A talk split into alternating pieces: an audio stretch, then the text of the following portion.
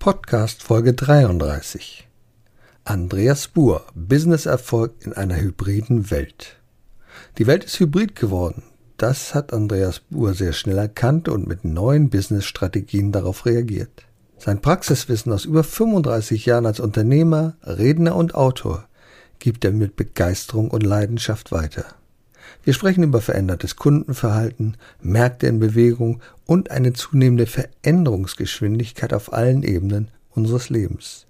Wie reagieren wir darauf, wenn Interessenten heute besser über unsere Produkte und die des Wettbewerbs informiert sind als unsere eigene Verkaufsmannschaft? Andreas Buhr steht wie kein anderer für die praktische Verbindung von Online und Offline. Hier erfahren wir mehr über digitale Strategien und warum das iPad die Schwiegermutter so brandgefährlich macht. Erfolg braucht Verantwortung. Der Podcast von und mit Udo Gast. Herzlich willkommen beim Gastredner. Ich freue mich, dass Sie wieder zu Gast sind und ich habe einen besonderen Gast heute. Und das ist Andreas Buhr. Das ist wieder ein Experte, ein Experte, der Unternehmen voranbringt mit Erfolg. Er hat auch Preise, Auszeichnungen ohne Ende.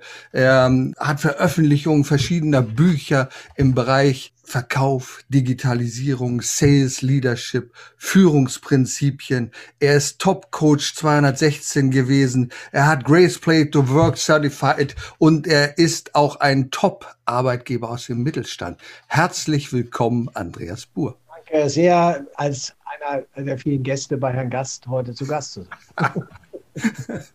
Lieber Andreas, ich weiß, du bist, ich bin heute nicht der einzige Gastgeber. Du hast schon viele heute gehabt. Viele Gastgeber? Nein, viele, viele Gäste beziehungsweise viele Gesprächspartner. Ja, das stimmt. Heute ja. Heute war viel los hier. Und ich weiß, ich habe ja mal ein bisschen geluschert, du hast ja auch einen Podcast. Der letzte Podcast war, glaube ich, mit Stefan Friedrich auch jemand, den wir kennen aus der Branche. Da hast du Frank M. Schelen gehabt, Daniela Benzeit, die quirlige Verkaufspowerfrau auf der Bühne, Patrick Heinzmann, Knacki Deuser, Slatko Sterzenbach und ganz, ganz viele andere. Sag mal, was machst du mit denen da in deinem Podcast? Da geht's doch um Businesserfolg, richtig? Ja, und ich frage Sie, was Sie dazu zu sagen haben. Sie ja alles in dem Fall anerkannte Experten im deutschsprachigen Raum und ich glaube, in Zeiten wie diese ist es gut, sich auszutauschen. Keiner gewinnt alleine. Und wenn du äh, Menschen fragst, erfährst du Dinge, die du vielleicht nicht vorher gewusst hast. Das ist ja nichts anderes als Gedankengänge anderer abzuschreiten. Das finde ich manchmal ganz schlau. Da muss ich nicht jede Erfahrung selber machen. Manches übrigens ist dann auch spannend in die Richtung, dass wir sagen, wow, wir gucken für uns mal neu in diese oder jene Richtung. Also, das macht mir große Freude. Und ich glaube, wir haben ja ähnliche Themen. Es geht um Erfolg. Mein Claim lautet, Erfolg braucht Verantwortung und ganz ohne Verantwortung geht es nicht. Und du hast Verantwortung übernommen, unter anderem über die Aus- und Weiterbildung von Unternehmern, von interessierten Persönlichkeiten. Erzähl mir doch mal von deiner Akademie, von deiner Fort- und Weiterbildungsakademie. Was machst du da? Also wir sind ein insgesamt 24-köpfiges Trainerteam und stehen für mehr Erfolg im Business oder für mehr Unternehmenserfolg. Immer dann, wenn es um Sales- oder Leadership-Themen geht. Ich glaube, beide Bereiche gehören zusammen und wir sind dann besonders gut, wenn wir Menschen dabei unterstützen können, wie sie reale Welt und Internetwelt in hybrides Leben integrieren und zum Erfolg führen. Also wir machen Verkäufer besser. Wir helfen Verkäufern, in der heutigen Zeit, Kunden besser dabei zu unterstützen, ihre passenden Entscheidungen zu treffen. Und wir stehen für wirksame Führung. Das bringen wir zusammen und diese beiden Disziplinen führen dann zu mehr Unternehmenserfolg unserer Kunden. Also Andreas, ich bin ja manchmal wirklich entsetzt, wenn ich sehe draußen und erfahre, wie viel Potenzial es noch im Verkauf gibt, wie viele schlechte Verkäufer es draußen gibt. Neulich ruft mich jemand an von einer Software, die heißt sogar Salesforce, weißt du, Verkaufskraft. Und da denkst du, da sprichst du jetzt mit einem echten Experten. Das war das schlechteste und schlimmste Verkaufsgespräch, was ich jemals am Telefon geführt habe. Wie gesagt, ich wurde angerufen und es lief daraus hinaus, dass er mich so nach fünf Minuten fragte, wird das hier ein Telefoncoaching oder so? Naja, ich sagte, es wäre schon erforderlich. Ja. Also wir können das tun. Die Antwort ja. Ja, ja, das ist auch die Erfahrung, die teile ich, lieber Udo.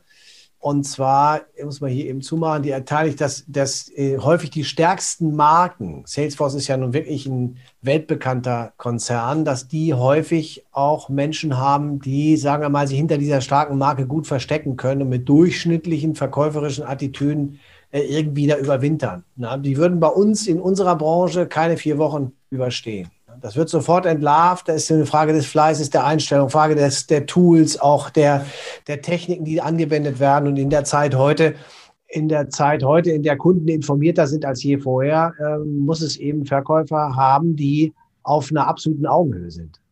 Ja, das ist ein wichtiges Stichwort, was du gerade sagst. Ich glaube, das ist ja auch ein Baby von dir. Denn natürlich sind die Kunden heute viel, viel informierter. Du kommst in ein Elektrofachgeschäft und dann lauschst du mal so ein Gespräch mit dem Verkäufer. Und da geht es um eine Waschmaschine, um eine Kamera oder ähnliches.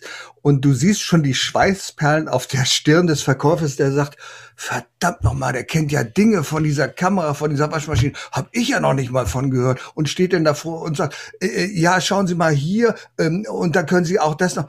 Und also darum geht's doch eigentlich. Der Kunde weiß doch heute mehr als wir selber als Verkäufer, oder? Antwort ist ja. Jedenfalls, wenn der Kunde sich ernsthaft für ein Thema interessiert, dann wird er recherchieren. Und ich nehme als klassisches Beispiel an der Stelle gerne meine Schwiegermutter, die im Alter von 84 jetzt seit zwei Jahren, drei Jahren ein iPad hat. Und seit die ein iPad hat, ist sie brandgefährlich. Die weiß, wusste schon vorher alles und jetzt weiß sie alles zum Quadrat. In anderen Worten, und Spaß beiseite, klar, wenn ich heute ein Thema nicht weiß, was ist der Reflex? Der Reflex ist sofort mal, ich schaue im Smartphone, im iPad, im Rechner, ich gucke mal Google, ich, äh, schaue auf den Webseiten, schaue Wikipedia, was immer ich finden kann im Social Media. Und ich kriege die Informationen dann. Und umso mehr ich mich dafür interessiere, desto mehr wird mir angezeigt. Das ist ja nicht nur im Positiven so, sondern eben auch im Negativen. Also wenn ich, äh, sagen wir mal, klassisch mich informieren will zum Thema Verschwörungstheorie, mal angenommen, das wäre jetzt ein Thema, was mich irgendwie interessiert, dann in dem Moment, wo ich was anklicke, das lese oder anschaue bei YouTube, werden mir mehrere Alternativen in die Richtung angeboten. Das heißt, es geht in die eine wie in die andere Richtung. In jedem Fall sind wir gekennzeichnet von wenig Geheimwissen, auch auf der Kundenseite. Sie brauchen einen echten Mutmacher und erfahrenen Business Coach, der mithilft, Ihr Unternehmen sicher und wirksam nach vorne zu bringen? Und das auch in Krisenzeiten. Dann schreiben Sie jetzt an Udo Gast. Aktuell gibt es wieder die Kapazität, ein Unternehmen zu begleiten. Wir sind ja ähnlicher Jahrgang, wie ich festgestellt habe. Das hätte ich dir gar nicht zugetraut. Ich habe gedacht, du wärst viel jünger. Ich habe so auf 39 geschätzt oder so etwas. Ja. Und, und was waren das noch für Zeiten? Du erinnerst dir sicherlich noch an die Nokia-Zeit. Ne? Was haben wir gemacht? Wir haben auf dem Nokia-Phone, das war äh, schwarz-weiß beziehungsweise grün, dunkelgrün. Da haben wir mal so Snagget gespielt oder andere Spiele. Und wie toll war das? Wir konnten als Verkäufer konnten wir brillieren. Unsere Kunden wussten nichts, wir wussten alles und heute können die alles nachschlagen. Ich glaube, daraufhin hat sich doch eine ganze Menge gewandelt. Wie müssen Verkäufer dem heute begegnen? Was müssen die anders machen als vorher? Verkäufer müssen da sein, wo ihr Kunde ist. Ähm, wenn ich heute Faxgeräte bedienen will und da mir niemand einen Fax schickt, macht es keinen Sinn, das Faxgerät anzustarren oder aggressiv zu warten, dass das Telefon klingelt. Nein, ich muss mich, muss mich da aufhalten als Verkäufer und mit denen beschäftigen, wo mein Kunde ist. Also im Internet da unterwegs sein, im Social Media da unterwegs sein, wo mein Kunde von heute und von morgen sich informiert, die Informationen aufsaugen. Und was ich heute, versetze ich mal in die Situation eines Käufers. Ja, wenn du jetzt Käufer bist, du tauchst irgendwo auf. Du hast eben dein Beispiel Salesforce selber genannt.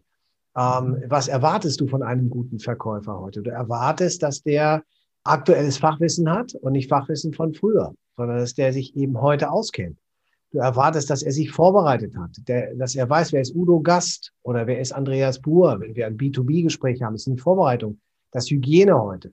Na, und du erwartest, dass ein Verkäufer dir gute Fragen stellt, damit du als Kunde deine Entscheidung treffen kannst. Die kann Ja sein oder Nein sein, die kann auch vielleicht sein. Ich persönlich mag kein Vielleicht, ich mag ein Ja oder ein Nein lieber als ein Vielleicht. Aber das ist eine persönliche Note. Mit anderen Worten, ein Verkäufer braucht heute Fachkompetenz, eine gute moderatorische Fragefähigkeit, um dann auch empathisch hinzuhören, an welcher Stelle braucht der Kunde jetzt welche, welchen Impuls oder welche Frage, welchen Trigger, um zu seiner Entscheidung zu kommen. Das ist denke ich, anders als früher. Wer mit Hard-Selling-Methoden in der heutigen Zeit agiert, der wird ertappt. Naja, unser lieber Kollege Hans-Uwe Köhler hat ja das Love-Selling-Prinzip und das emotionale Verkaufen praktisch mitbegründet. Und ich glaube, das ist heute ganz, ganz wichtig. Und vor allen Dingen, was wir nicht wollen, wir wollen nicht voll und zugelabert werden vom Verkäufer mit den Dingen, die wir ohnehin schon wissen. Da würde ich dann sagen, komm zum Punkt. Erzähl mir nicht das, aber erzähl mir, was hat das Ganze für Vorteile für mich. Nun hat sich die Welt ja gerade in dem letzten Jahr doch erheblich geändert. Und ich sehe es bei Unternehmern, ich mache ja täglich jetzt einen Mood-Call, also motivierende Unternehmer-Tipps, Post auf LinkedIn und ich stelle anhand des Resonanzfest, der Resonanz fest, wie wichtig das ist, dass Unternehmer sich jetzt manchmal alleingelassen fühlen. Es hat, fühlen, es hat sich so viel geändert und nicht alle Dinge das lassen sich digitalisieren. Du kannst nicht alle Verkaufsprozesse online führen. Das geht nun mal nicht bei Dienstleistung. Welche Herausforderungen siehst du da künftig auf uns zukommen, was diese Entwicklung angeht? Also ich glaube, dass die Welt, äh, auch da ist Corona Brandbeschleuniger oder Katalysator, wenn es darum geht, die digitale Transformation voranzubringen, dass die zukünftige Welt Amazoniger sein wird. Wir werden mit Amazon ein weiteres Familienmitglied kriegen. Das merken wir jetzt schon. Also ich glaube, dass die Welt hybrid ist, jetzt schon, und dass diese hybride Welt, also online und offline, weiter zusammenwachsen wird. Ich glaube auch daran, dass die Tendenz in Richtung Voice geht alles, was ich heute mühsam tippen muss, wird in, über kurz oder lang mit Hilfe künstlicher Intelligenz schon mit Sprachbefehlen laufen. Da gibt es ja heute schon Entwicklungen, die das zeigen. Ganze Unternehmen, die sich darauf einstellen. Voll digitalisiert heißt ja auch voll prozessual digitalisiert zu arbeiten. Und ich glaube auch daran, dass Produkte, die über den Preis verkauft werden, also Commodities, wo es nur um den Preis geht, immer häufiger auch über Portale werden kaufbar sein, sein werden und dass die beratungsintensiven Themen, ob Industrie, ob B2B, ob komplexe Themen, immer auch den Menschen brauchen, dass der die Maschine äh, hilft, mich besser vorzubereiten, hilft Dinge zu erklären. Sie ein solches Interview, was wir jetzt per Zoom führen, das könnten wir nicht geführt haben, würde es Zoom nicht geben, mit Hilfe von Technik auf der auf Ballhöhe zu sein. Ich glaube, dass das wichtig ist und dass das in der, der, die die Welt im Verkauf in die Richtung geht, das können wir jetzt schon sehen und das wirkt sich dann auch aus natürlich auf die Führung von Verkäufern. Ich glaube, genau das, was du gesagt hast, das hat noch so viel Potenzial in technischer Entwicklung. Man wird künftig vielleicht nicht mehr fragen, hast du schon ein Buch geschrieben, sondern man wird fragen, hast du schon ein Buch diktiert? Ja, denn du brauchst es ja nicht mehr schreiben, sondern du kannst es ja grundsätzlich diktieren und mit der heutigen Software ist ja alles möglich, das wunderbar zu digitalisieren, dann zu korrigieren. Also manchmal braucht man ja nicht das mal nett. Eher so die Frage, muss es überhaupt noch Bücher geben? Ja, kann ich das als Video machen? Also wenn ich mir meine meine jungen Mitarbeiter hier anschaue, meine Kinder anschaue, die haben eine Aversion, was Bücher angeht. Die sagen, das, äh, das ist irgendwie, keine Ahnung, umständlich. Ich will kein Papier, die wollen es digital. Also E-Book ist dann vielleicht mindestens na, das, was erwartet wird. Und am besten gleich in Podcast-Form, in Hörbuchform, wie auch immer. Äh, am besten in Videoform gibt es eine, eine Idee, wie ich das durch be bewegte Bilder lernen kann. Das ist ja auch viel leichter, wenn wir ganz offen sind, diese Form des Lernens. Und wenn ich mir die junge Generation angucke, dann, dann kennen die auch kein Papier. Also die Frage ist eher, muss es ein Buch sein oder darf es nicht bitteschön ein anderes Format sein? Ganz genau. Äh, nun haben wir ja beide Kinder. Du hast zwei Söhne, ich habe zwei Töchter, die sind beide schon größer und du hast eine wunderbare Geschichte mal geteilt in einem Workshop, wo du darüber berichtest, dass dein jüngerer Sohn ganz stolz war. Er hätte 14 Punkte für eine Arbeit in einem Gebiet, wo er sich gar nicht auskennt. Das hätte ich gerne noch mal von dir gehört, weil ich die Story so brillant fand und das ist so prägnant für unsere ja, heutige das Zeit. Erzählt. Das ist ein bisschen her. Das war im Rahmen des, äh, der Abi-Arbeit meines kleinen Sohnes, der einen Leistungskurs Englisch hat und der mit seiner Lehrerin diskutierte, darüber schreiben zu wollen, weshalb die Amerikaner vor vier Jahren die Clinton nicht gewählt haben, Frau Clinton und Herrn Trump bekommen haben. Der war ja ein Unfall, der hat das untersucht und da hat die Lehrerin zu ihm gesagt, tolle Idee, aber das machst du nicht, Tom. Und dann hat er gefragt, können wir das verhandeln? Und dann hat sie gesagt, nein, wir verhandeln nicht. Und dann hat er gefragt, was schlagen Sie stattdessen vor? Also irgendwie kommt einem ja schon bekannt vor, die, die Gesprächsführung. Und da hat die Lehrerin zu ihm gesagt, du machst Terrorismus. Und da hat er gefragt, warum? Da sagt sie, ja, kenne ich mich besser aus, kann ich mehr dazu sagen. Mit anderen Worten, da war vielleicht die Lehrerin nicht ganz so interessiert daran, sich mit neues Thema einzuarbeiten. Könnte ja auch die Interpretation sein. Kurzum, Terrorismus war nicht sein Thema, hat er null Bock drauf, hat gesagt, dann gucke ich mal, wie löse ich das. und hat bei Wikipedia so lange geschaut, bis er einen Beitrag gefunden hat, der so den Umfang hatte, 16 Seiten etwa, meine ich zu erinnern, und hat das dann über DeepL übersetzt. Er sagt zu mir, DeepL ist der beste Übersetzer. Das ich stimmt, das kann ich nur bestätigen. Gar nicht, aber das habe ich äh, so, äh, so beiläufig gelernt und hat das dann ausgedruckt und abgegeben, ohne es je gelesen zu haben. Und da kamen eben 14 Punkte raus. Man ist ja geneigt, als Vater dann zu sagen, 14 Punkte, für die, die sich jetzt nicht ganz so auskennen, das ist schon eine glatte 1. 15, die, 15 ja? ist die Hochzahl. Ja, ja, 15 ist eine 1 plus, ich meine, ist ja eh verdächtig, aber eine 14 ist schon cool. Und wenn du weißt, dass es Kinder gibt, Jugendliche gibt, die so ein Minimax-Prinzip versuchen zu erfinden, nach dem Motto nichts tun, ne? Oder möglichst wenig tun und trotzdem maximales Ergebnis erzielen zu wollen, was ja betriebswirtschaftlich gar nicht geht, aber sie wollen es eben immer selber am besten autodidaktisch rausfinden, dann kannst du schon geneigt sein zu sagen, wow, Udo, gut gemacht, ja. aber ich bin sozusagen nochmal dran vorbeigekommen, weil die Story ist die Story. Ja, ja, das stimmt schon. Naja, und im Grunde sehen wir das, was du gerade berichtigst, auch bei den Mitarbeitern. Hallo, da kommen Mitarbeiter auf dich zu, sagen, ja, lass mal ein bisschen chillen, lass mal darüber nachdenken, was hast du denn als soziale Leistung zu bieten? Wie ist denn bei dir die Work-Life-Balance? Und dann sage ich als Chef, äh, Entschuldigung, also vielleicht fangen wir erstmal an zu arbeiten und denken dann über die anderen Dinge nach. Das erlebst du doch wahrscheinlich auch öfter, oder? Ja, ständig. Also da äh, ist in der Verteilung derer, die Macher sind, versus derer, die eher Mitmacher sind oder Zuschauer sind, da hat sich nicht viel geändert. Das war bei uns früher schon so, dass es vielleicht 10, 15 Prozent Macher waren, Tendenz eher weniger. Und dann gibt es eine Menge Mitmacher und auch ein paar, die ne, eher dafür sind, dass sie dagegen sind. Das haben wir eben heute auch. Ich glaube, da hat sich ja auch vieles gewandelt und getan. Und wenn wir mal so uns anschauen, was künftig mit Unternehmen passieren wird, ich sehe das auch bei uns, wie wird, wie schwierig wird es sein, Mitarbeiter zu erhalten, qualifizierte Mitarbeiter und nicht nur qualifizierte, sondern loyale Mitarbeiter. Ich glaube, in Zukunft wird sich der Prozess umdrehen. Wir werden uns als Unternehmen bewerben müssen bei den äh, Mitarbeitern, die sich eventuell interessieren könnten für uns und nicht umgekehrt. Oder? Wie siehst du das? Ja, ich könnte jetzt auf die geschlossene Frage mit Ja antworten. Ja, ist klar. Okay, dann muss ich das. Äh, ja. ja. also ja, ich, äh, Spaß beiseite. Ja, so ist das. Ne? Das liegt daran, dass die, ähm, wobei müssen wir schon mal schauen, wie sich jetzt Corona auf den Arbeitsmarkt insgesamt auswirkt. Nur die Demografie lässt ja grüßen. Ja, wenn wir davon ausgehen, dass, wenn wir jetzt noch einen dritten hier im Raum hätten, äh, zwei von den dreien, na, von uns dann, wenn der dritte virtuelle dabei wäre, in 15 Jahren nicht mehr berufstätig sind, zwei von drei der Generation Babyboomer respektive X werden in 15 Jahren nicht mehr berufstätig sein. Nicht? Dann wird das plötzlich klar, dass da eine Menge freie Stellen sind. Gleichzeitig haben wir Generationenknick. Wir haben die Generation Y, die viel weniger numerisch ist, Z, die viel weniger numerisch ist als die Babyboomer-Zeit, wie es im Namen schon steht. Das heißt, es werden wenige Fachkräfte kommen auf viele freie Stellen. Und damit wird es so sein, dass die, es ist ja eine klassische Bewerbersituation, dass die, die gut sind, sich werden aussuchen können, in welchem Land, in welchem, äh, welcher Branche, in welchem Konzern sie wie lange arbeiten wollen. Und die, ich habe das ja erlebt, die kündigen übrigens auch bei drei. Also wenn du nie aufpasst, dann sind die weg. Dann machen die halt eine Pause, man macht eine Auszeit, man muss mal runterkommen, ne, man muss chillen, man muss irgendwie, keine Ahnung, chill deine Base, was ich so für Aussagen höre. Und ich neige dann dazu, schon mal zu sagen, lass uns doch mal gemeinsam hochkommen. Na, wir kommen jetzt mal gemeinsam hoch und dann kommen wir mal gemeinsam runter, aber nicht mit unten anfangen.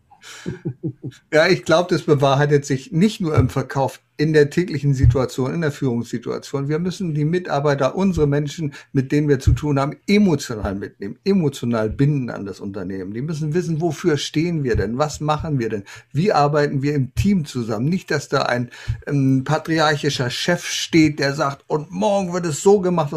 Das wird einfach nicht mehr akzeptiert. Im Grunde genommen ist es ja so, dass wir nicht mehr Mitarbeiter führen, sondern Mitarbeiter um Erlaubnis fragen müssen, ob wir sie überhaupt führen dürfen. Das hat Boris Grundl neulich mal so ein bisschen thematisiert, fand ich einen ganz spannend, den Gedanken. Du kannst nicht mehr sagen, pass mal auf, Leute, so machen wir das. Die sagen, hallo, wer bist du denn, dass du mir sagen willst, was ich morgen tun soll? Ja, sage ich, das, das ist jetzt so generisch auch nicht. Es gibt natürlich nach wie vor, auch in der heutigen Zeit, diejenigen, die sich auf sowas einlassen können, wenn das Grundvertrauen stimmt. So generisch äh, schwarz-weiß würde ich es jetzt nicht rotieren können. Die Tendenz kann ich bestätigen. Es geht heute eher in Richtung transformationale Führung statt, äh, statt transaktional. Das wäre dann das beorderte Mufti, sondern eher transformational heißt, wir fragen mal die Mannschaft, wir hören mal rein, wir messen mal die Temperatur, wir gucken mal, in welche Richtung könnte das gehen. Und dann ist Involvement schafft Implementierung und umgekehrt natürlich ein gutes, Metho äh, gutes Methodenmix in der Führung von Teams oder auch in der Führung von Unternehmen ist nur am Ende einer entsch entscheidend verantwortlich. Du hast es eingangs gesagt. Ich genau. stehe dann im Feuer für die, Veran für die Entscheidung, die getroffen wurde. Entweder war es eine hilfreiche, nützliche Entscheidung oder eben nicht. Was ich allerdings in den letzten Jahren doch verstärkt beobachtet habe, also bin ja nun schon auch seit 30 Jahren fast als Unternehmer tätig, wenn wir zu Anfang, ich komme ja aus dem Bereich der Vending-Maschinen, also Kaffeemaschinen, wenn wir zu Anfang ähm, Verantwortliche gefragt haben, wir haben eine Maschine, kostet dies und dies, da wurde dann sofort entschieden, ja, machen wir, machen wir nicht. Heute will das keiner mehr verantworten. Also im Bereich von 2000, ja, da müssen wir erstmal fragen, da müssen wir die Teamsitzung einberufen, da müssen wir eine Recherche machen. Es will keiner mehr die Verantwortung dafür übernehmen, sondern das muss ein Team dann machen. Und ich frage mich, ich komme ja nur aus dem Katastrophenschutz auch, Wer trifft denn mal eine Entscheidung, wenn sie erforderlich ist, wenn wir sofort eine Entscheidung treffen müssen?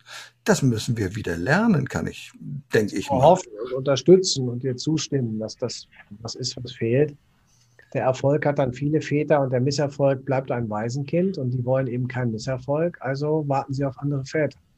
Ja, ja, das ist richtig. Nun ist es ja auch so, eine besondere Herausforderung ist das Führen im Homeoffice.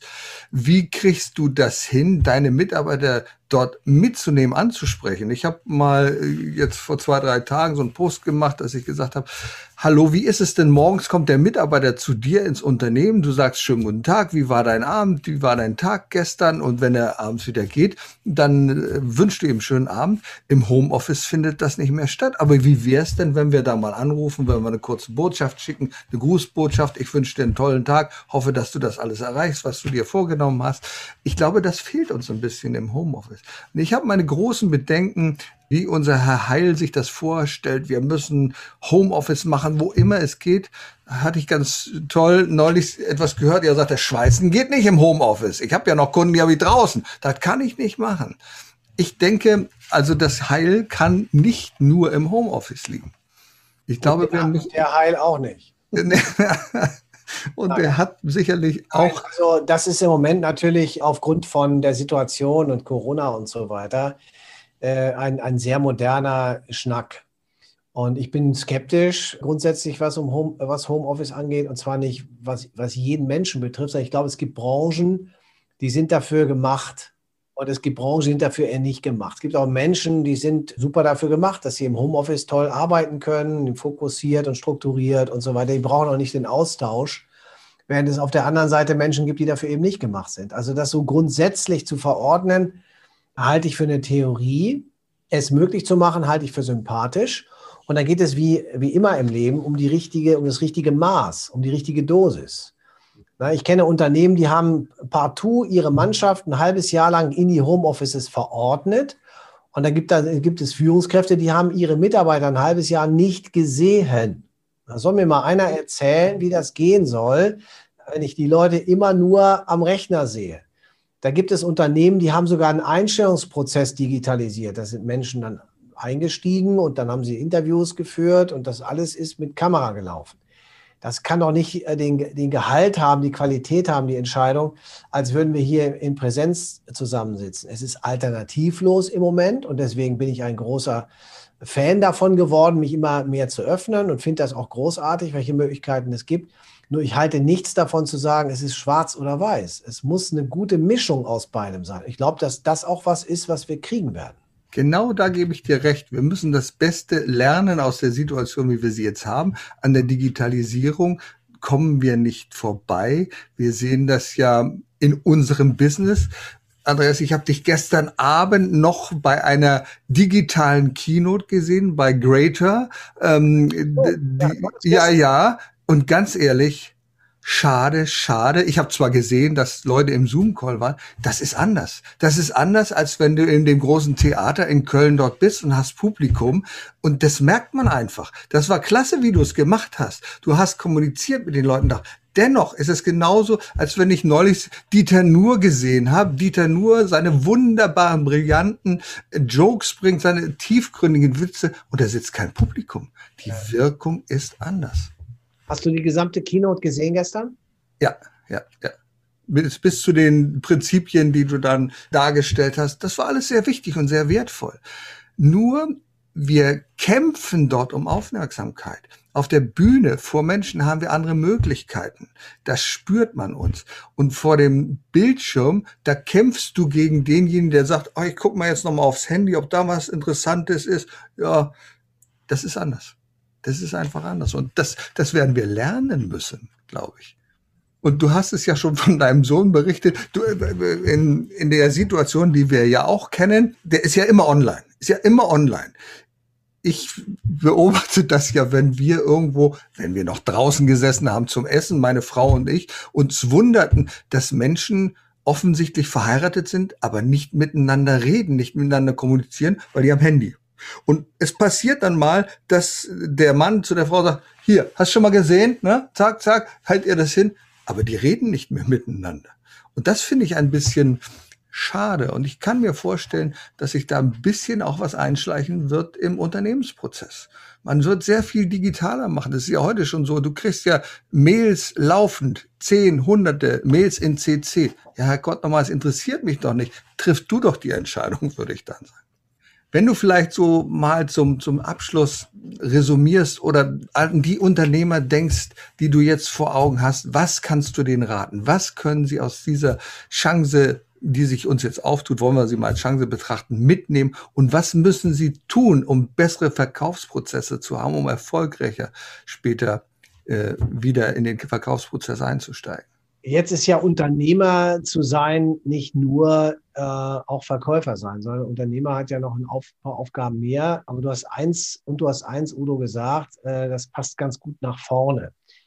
Äh, ich glaube, der Kunde ist der Einzige, der Geld in ein Unternehmen hineinträgt. Alles andere kostet. Also muss der Unternehmer alles tun, was notwendig ist, um es Kunden so leicht wie möglich zu machen, Kunde zu werden und zu bleiben. Also auf dem klassischen Weg oder auf dem Hybridweg oder auf dem Online-Weg. Ist egal, wo der Kunde anklopft oder anklopfen könnte oder sein könnte, sollte der Unternehmer sein. Da muss ein Fokus hin. Der zweite Punkt, ich glaube, dass Klarheit sehr motivierend sein kann und Unklarheit eben demotivierend sein kann. In Zeiten von Corona, wo keiner so richtig weiß, was kommt als nächstes, wo werden wir in sechs, in acht, in zehn Wochen stehen, ist es wichtig, dass du diese Klarheit zumindest auf den Tag fokussierst. Ja, priorisierst, klar Projekte voranbringst, deine Ziele etwas kurzfristiger setzt, vielleicht Wochenziele machst oder, oder Monatsziele machst. Zweiter Punkt, Klarheit in der Zielsetzung. Und der dritte Punkt, äh, glaube ich, ist wichtig, wenn es darum geht, mit Menschen zu arbeiten, dass du so etwas brauchst, was die Amerikaner nennen Created Agreement. Wir haben sowas wie, äh, ja, ich brauche Zustimmung von meinem Team, dass wir uns in die richtige Richtung bewegen mit unserem Unternehmen. Vielleicht muss nicht jeder alles im Detail immer sofort verstehen und wissen. Nur ich brauche diese Zustimmung emotional, damit ein Wir-Gefühl da ist, damit eine Emotion entsteht, das schwer genug, das alles mit Hilfe von Technik herzustellen, ist aber alternativlos. Denn wenn die Stimmung in einem Unternehmen gut ist, wenn der Groove gut ist, wenn dieses Agreement mitzugehen da ist, dann sind auch Ergebnisse ähm, zu erwarten und dann, dann, dann wird es gut gehen. Also ich sage mal, erster Schritt Kundenfokus, zweiter Schritt Ziele haben, Klarheit herstellen und der dritte Schritt Working Team oder Created Agreement. Ich muss gucken, was meine Mannschaft macht. Wie kann ich die Leute auf Spannung halten, das Team auf Spannung halten, dass wir insgesamt die andere Seite des Flusses erreichen. Nun hast du so oft das Wort Ziele erwähnt. Jetzt wäre es doch gerade, wenn ich mal frage, hast du denn für die nächste Zukunft Ziele, Wünsche und Visionen, die du sagst, die will ich unbedingt umsetzen, die du gerne mit uns teilen möchtest? Was dürfen wir da noch Tolles von dir erwarten? Na gut, ich werde, äh, wir haben für dieses Jahr unsere Umsatzziele hier für die Akademie. Ich habe meine Vortragsziele, das habe ich alles dokumentiert. Mein Team weiß das auch. Wir haben, ich werde dieses Jahr noch ein Buch fertigstellen, das kommt im, im Mai raus. Äh, Business geht heute anders, kannst du heute schon bei Amazon sehen. Das wird natürlich uns beschäftigen, auch im Marketing beschäftigen. Dann haben wir angefangen, jetzt unsere Online-Akademie, unsere Online-Welten freizuschalten für die ersten Unis und Schulen. Das wird eine kostenfreie Kooperation werden, die wir insgesamt deutschlandweit aufziehen wollen, dass die Schüler, wenn sie Abi machen oder wenn sie mittlere Reife machen, respektive die, die äh, Studenten, die BWL-Richtung haben und studieren, unsere Online-Welt im Zugriff haben, es in gewisser Weise sich vorbereiten können auf die berufliche äh, Zukunft, die kommt. Das fehlte mir in den Schulen und in den Unis immer und das machen wir jetzt. Da haben wir die, heute die ersten Zusagen bekommen also die Online-Welt nach draußen zu bringen, dass, dass bei uns, wer mit uns arbeitet, gar nicht mehr dran vorbei kann, auch in unserer Online-Welt sich aufzuhalten, nicht nur Präsenz oder Live-Online-Training, sondern eben eine Online-Welt auch nach vorne zu stellen. Das ist das, was wir klar nach vorne stellen, fokussieren, da wollen wir wirksam sein. Und dann, das sind die beiden Themen, die ich beruflich habe, die wir dieses Jahr haben.